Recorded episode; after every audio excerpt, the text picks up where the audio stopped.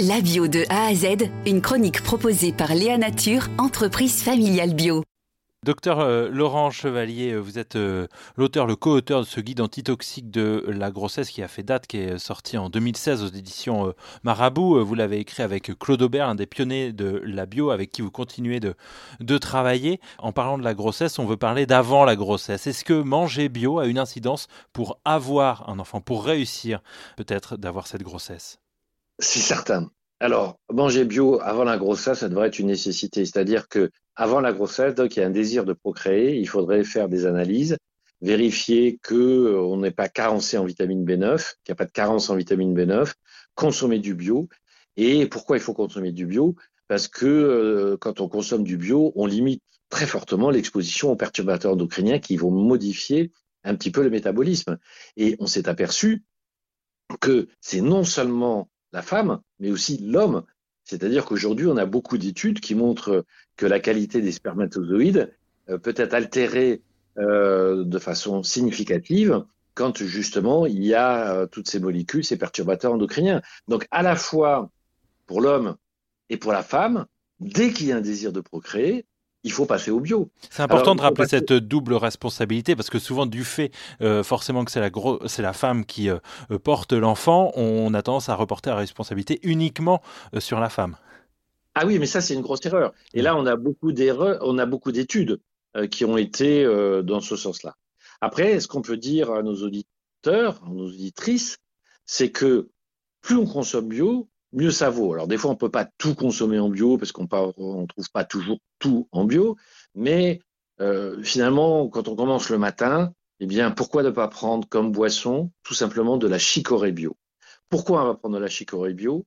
Vous savez, le café, il est torréfié. Je veux dire, il peut y avoir tout un tas de substances qui peuvent être trouvées là-dessus. Alors, il y a une très grosse propagande par rapport au café, parce que c'est un enjeu commercial euh, très important. Le thé, ben, vous avez des sachets. Les sachets sont traités pour beaucoup d'entre eux. Donc quand vous mettez votre sachet de thé, ben, il va commencer à diffuser. Tandis que quand vous consommez de la chicorée, je consomme la chicorée bio, eh bien, c'est quelque chose qui est très simple. Elle a beaucoup évolué par rapport aux anciennes chicorées, c'est-à-dire qu'elle n'est pas amère. En plus, elle est produite en France. C'est-à-dire qu'en plus, vous faites un acte écologique par rapport aux importations de thé, par rapport aux importations de café. Donc, si on veut commencer à prendre du bio, ou si on veut poursuivre de prendre du bio, eh bien, on va pas tout passer en bio d'un seul coup, mais on va commencer par des choses simples.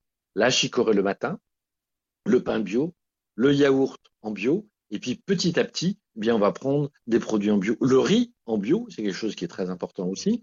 Donc, on va prendre petit à petit des produits comme ça en bio. Pas tout d'un seul coup, mais plus on prendra du bio, moins les personnes vont être exposés à des risques de résidus de pesticides suspects ou certains qui peuvent poser des gros problèmes.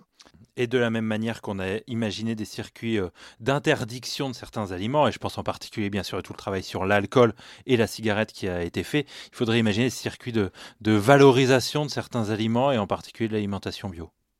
Absolument. Après ça, il faut hiérarchiser. Vous avez tout à fait raison.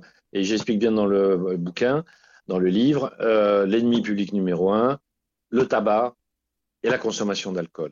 Et ne surtout pas consommer de cannabis. Donc, on est très, très prudent quand on est enceinte et euh, finalement, on va prendre des bonnes habitudes qu'on transmettra ensuite aux enfants. Merci, docteur euh, Laurent Chevalier.